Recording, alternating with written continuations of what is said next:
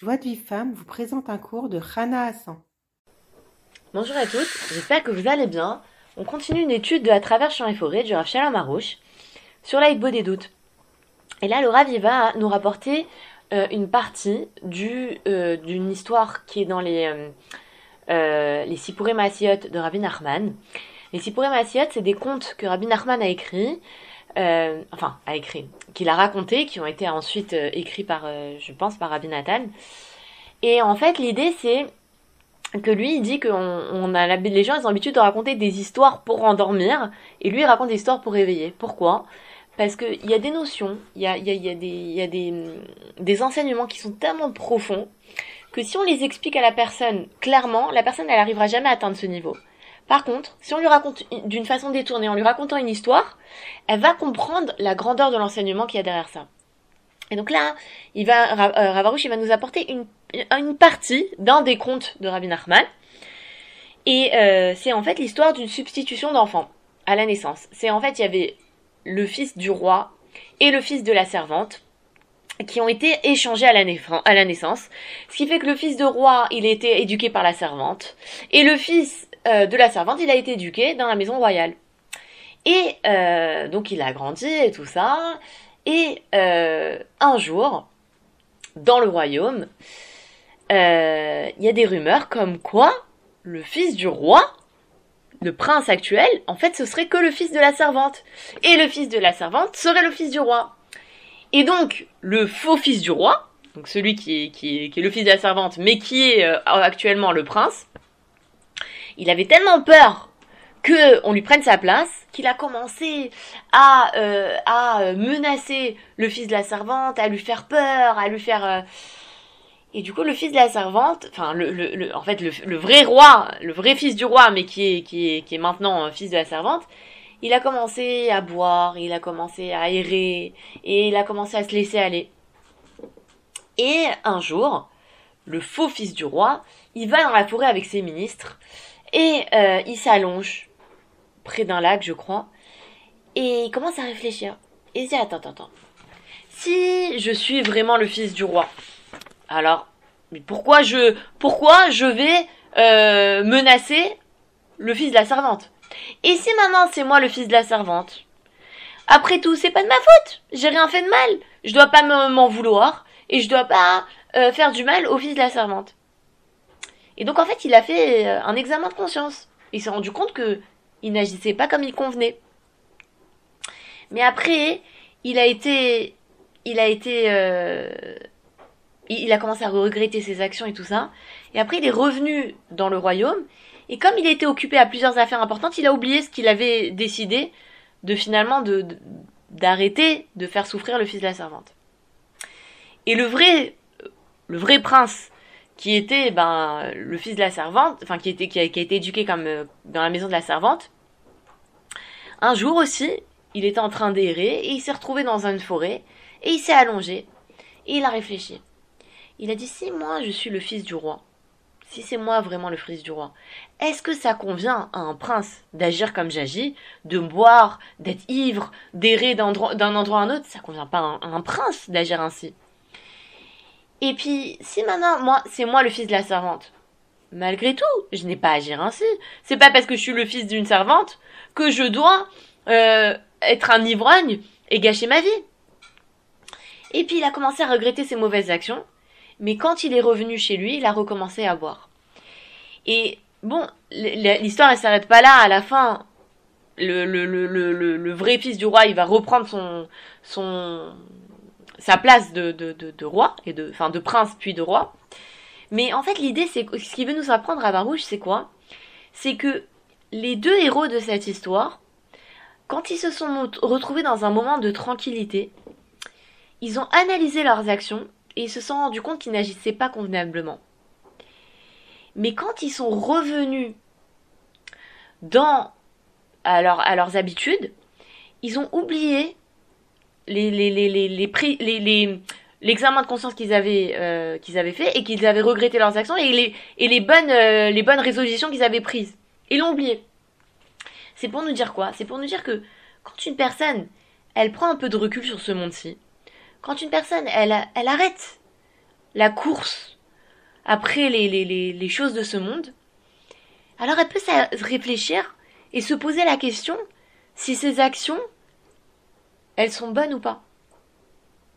Et c'est en fait c'est ça l'aide-beau des doutes. L'aide-beau des doutes, c'est je m'arrête et je réfléchis sur mes actions.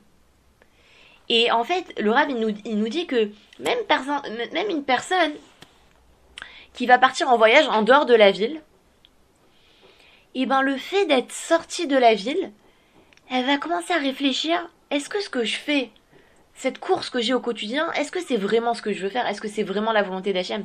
Et à ce sujet, c'est intéressant parce qu'une fois, j'ai un, membre de ma famille qui, euh, qui habite dans une ville en Israël et euh, il n'est pas propriétaire. Maintenant, lui, c'est pas quelque chose qui le, qui le trouve plus qu'autre chose de pas être propriétaire, mais dans son entourage, il y a pas mal de gens qui parlent, oui, il faut être propriétaire, et pourquoi t'achètes pas, et pourquoi ci, et pourquoi ça, et combien ça coûte une maison, et combien...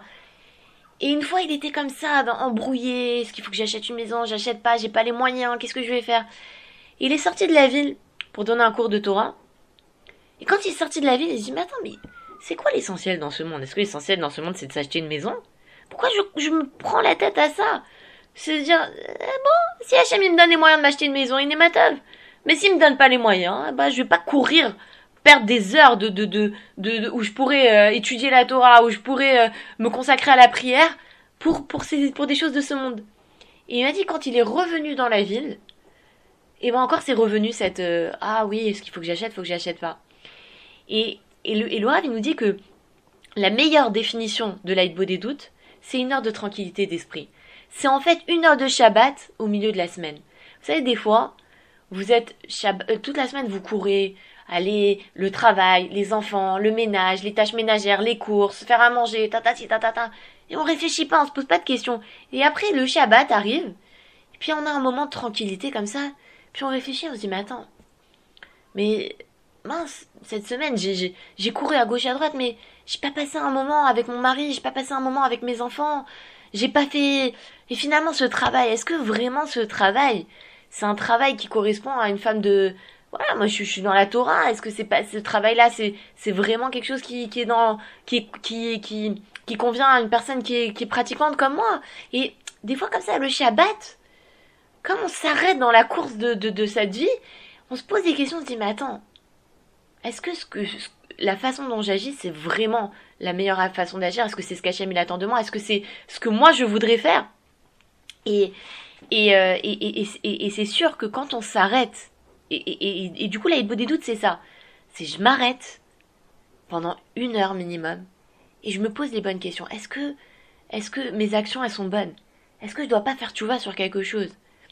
Est-ce que, tiens, est-ce que vraiment j'ai accompli vraiment cette mitzvah comme il faut? Ou est-ce que euh, je suis pas vraiment... Et, et, et, et, parce et, comme on est... On fait beau des doutes, on est, on est coupé de la course de ce monde. Alors on a la tranquillité d'esprit de se poser les bonnes questions. Et il dit que le rêve que, de la même façon que Shabbat, ça nous, ça régénère l'âme, ça nous redonne des forces, et, ça nous donne la, force de persévérer, c'est pareil, là, être beau des doutes, c'est, c'est, une bouffée d'oxygène pendant la journée c'est un moment où, vraiment le Rav nous dit que quand une personne elle a commencé à vraiment pratiquer une heure de des doutes de façon régulière, elle peut plus, elle peut plus vivre dans ce monde sans, sans son heure de des doutes. C'est sa bouffée d'oxygène. Très souvent, moi, ça m'arrive.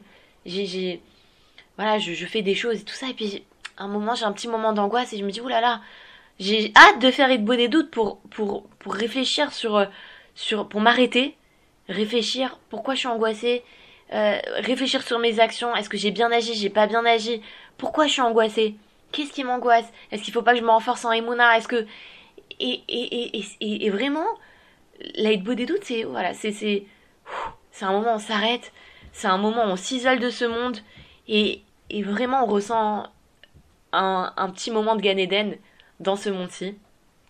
Et euh, alors ensuite le Rav il nous donne des conseils, il nous dit que que la, la des doutes, elle diffère des autres prières parce que les autres prières, on doit, euh, il y a des lois. Il y a des moments où on peut pas manger avant la prière. Euh, on peut pas, on doit faire debout certaines prières, assis certaines autres. Euh, il y a certains, le, le schéma, il nous dit le rave que le schéma, on n'a pas le droit de le faire allonger. Et c'est pas le cas de l'aide des doutes. L'aide des doutes, si j'ai faim, je peux manger avant. J'ai soif, je peux boire avant. Je suis fatiguée, je peux me reposer avant de faire Eid des doutes. Et euh, je peux faire Eid des doutes en marchant, en étant assis, en étant allongé, en étant debout, peu importe. L'essentiel, c'est de se sentir bien. C'est je me sens, c'est je suis dans un dans un endroit, je suis dans une chambre, je suis toute seule, je suis, je, me sens bien. Il faut, ou alors un homme, il va aller dans les champs pour faire Eid des doutes. Et il dit voilà, il faut pas, il faut pas apporter ses soucis avec soi dans les champs. Donc on éteint son portable, on se détend, on respire un peu, on, se libère, on remercie un petit peu HM. Et on va pas dans un endroit où on va être dérangé ou un endroit où on a on craint, on a parce que l'essentiel c'est d'être dans un de, parvenir au calme intérieur. Donc il nous dit Laura le, le meilleur moment pour faire beau des doutes c'est Khatsot pour les hommes, pour les femmes c'est à l'aube. Donc à je sais pas 5h, 6h du matin, pour les hommes c'est à Khatsot. Et le meilleur moment et le meilleur endroit pour les hommes pour faire Idbo des doutes, c'est dans les champs. Donc, imaginez-vous que si ça, c'est sûr que c'est le meilleur, la meilleure façon de faire Idbo des doutes, c'est comme ça. Mais si maintenant la personne, elle est fatiguée, si elle le fait à Khatsot, elle va s'endormir pendant toute la Idbo des doutes, ou si elle a peur d'aller dans la forêt, dans le noir et tout ça, alors non, il faut pas faire à ce moment-là. Faut faire dans la, il faut faire le, le, le, de la meilleure façon qui soit. Si maintenant moi, me le, si maintenant un homme pour lui se lever à Khatsad pour faire Idbo des doutes, c'est trop difficile, il va s'endormir, c'est pas grave, fait dans la journée Idbo des doutes. Si aller dans la, dans la, dans les champs, ça lui fait peur, c'est loin, c'est embêtant, c'est ceci, ça, alors c'est pas grave, fais dans un autre endroit, un endroit juste où on est, on sera pas dérangé. Mais chacun doit choisir le temps qui lui convient, le lieu où il se sent à l'aise. L'essentiel, c'est de, de, euh, de, d'être bien, d'être à l'aise, d'être serein. Et après, Bezrat Hachem, euh, on, on, on, va, on va prier pour que Hachem nous aide à faire les de la meilleure façon qui soit. Pour les femmes, à l'aube, euh, dans une chambre, à l'intérieur d'une maison, à l'aube. Pour un homme, à, à euh, dans les champs. On va prier pour ça. Mais tant que la personne, elle n'est pas à l'aise avec ça, alors qu'elle le fasse de la meilleure façon qui, qui soit pour elle. L'essentiel, c'est d'être bien, d'être serein et de pas être dérangé. Voilà, c'est terminé pour aujourd'hui. Je vous souhaite une très très bonne journée et je vous dis à très bientôt. Bye Pour recevoir les cours Joie de vie femme, envoyez un message WhatsApp au 00 972 58 704 06 88.